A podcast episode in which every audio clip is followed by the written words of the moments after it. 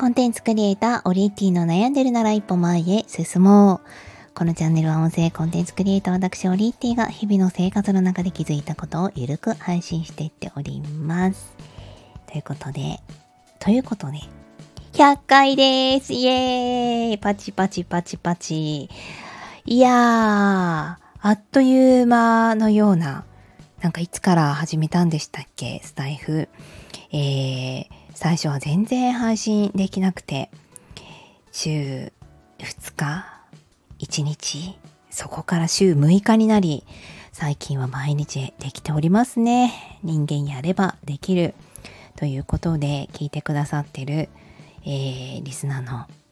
あなたのおかげで本当にやったぜ100だぜ一回ねここを経験しないとねやっぱりはい今日はなので特にテーマも決めずゆるゆると話をしています。本当はねライブも考えたんですけどなんかあのスタイフでライブをされてる方々の配信をさっきあのいろいろ物色をして、まあ、20部屋ぐらいかな全部入ったり出たりしたんですけどなんだろうこう何て言うのかな。すごく世界観があってどのチャンネルも。あの雑談の中にも多分コミュニケーション普段取られているリスナーさんとの関係やこう歌を歌ってるとか、えー、美容についてお話しされるとかいろんな方がいてあ私もしライブするとしてもちょっとテーマが今ないなと思ってやめました。はい。200回目はライブできたらいいなと思っております。えー、そうですね。最近思うこと。うーん。なんか声褒められることがまた増えました。なんでですかね私自身は何も変わっていないし、この声はきっと生まれた時からこの声まあ女性も声変わりすると思うんですけれども多分高校生ぐらいからその時の自分の声と比べてみても多分もうほぼ変わんないと思うんですよね。そうなるとその高校生から、えー、大人になって、まあ、ボイシーパーソナリティをする前までの10年の間全くもって声を褒められたことがない。これはなぜなのか。あのもう思い当たる理由が一つだけあって私リアルで会うとあのうるさいんですよねきっと。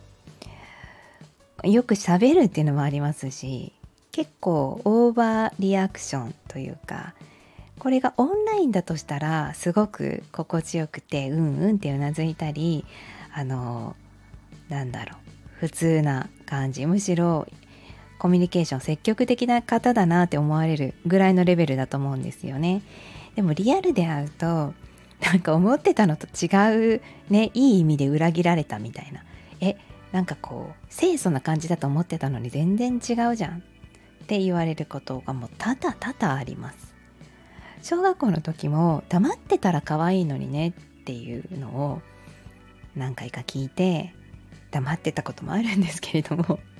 黙っててちょっとモテ始めたところもあるんですがまあそんなに続かなかったですね。なので普段のこうリアルであった時の、えー、オーバーリアクションっていうのがあるので声が目立たないんだと思います。でも音声だと声だけがフューチャーされるので、まあ、こうやってねこうこうやって今ちょっと動いてますけど動いても別にそんなに声には反映されず、まあ、雑音になってしまうのでむしろ静かにとっている、えー、だからこそ声について褒められることが本当に多くなりましたおかげさまで。でもその最近のもう一つの変化としては声がより褒められるようになったということとリアルであっても声を褒められるようになったんですよね。でこれは思いつくところが思いつく思い当たるところが2つありまして、まあ、1つは肩書きがしっかりしたパーソナリティとか、えー、ラジオパーソナリティアナウンサー声優さんそういう肩書きを持っている方と初めて出会ってご挨拶した時私も必ずその方の声に注目するんですよね。自然と。素敵な声ですね。って。いやもう本当に素敵な声の方ばかりですし。でもその肩書きがなくってもしその方がデザイナーだとしたら初対面でいきなり声を褒めることはないです。なんかちょっと気持ち悪いじゃないですかデザイナーって言ってるの声かわいいですねってよっぽど自分の中ですごく金銭触れためちゃくちゃ好みの声だとしたら声素敵ですって言うかもしれないですけれどもあとは一般的にいい声って言われる声とか誰かの声優さんに似ているとかモノマネがお上手だとかそういうの以外は声にそんなに注目することってないと思うんですよね。なので肩書きがあるからこそいきなり声を褒められるようになったというのが一つ。えー、もう一つはあの発声が良くなったと思います。少しだけボイトレに通ったこともありますしやっぱり普段の中で